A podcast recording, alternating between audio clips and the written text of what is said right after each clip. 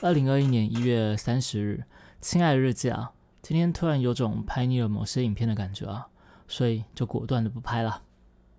也不是说完全不拍，而是直接减量啊。以前总是每天主频道一部影片，副频道一部影片，每天每天，生怕演算法会砍了频道的曝光。不过几个月前，频道改了一次演算法，开始狂推以前老旧的影片，导致曝光率直接摔了下来啊，进而影响到整体的推播，频道也因此每况愈下。原本以为这是一件不好的事情，因为直接导致了收益的下降啊。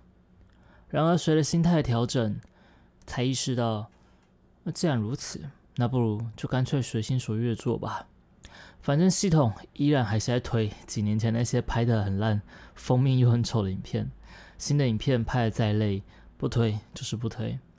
那我就换一个做法吧，把拍影片改成直播玩自己喜欢玩的，反正生活也过得去。转念一想之后，整个人就轻松多了。现在我可以早上起来悠闲的吃早餐，等待九点开盘，中午汉语再出去走走吃饭。回来再开始拍摄副频道的游戏影片。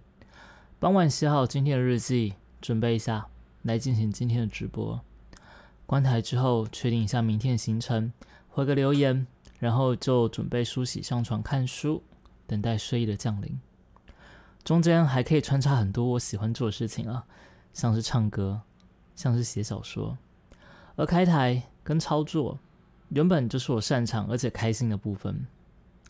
或许之后可以把中午出去吃饭改成在家吃饭啊，傍晚时间出去运动、走走逛逛、吃点东西再回来开台，似乎也是挺悠闲自在的。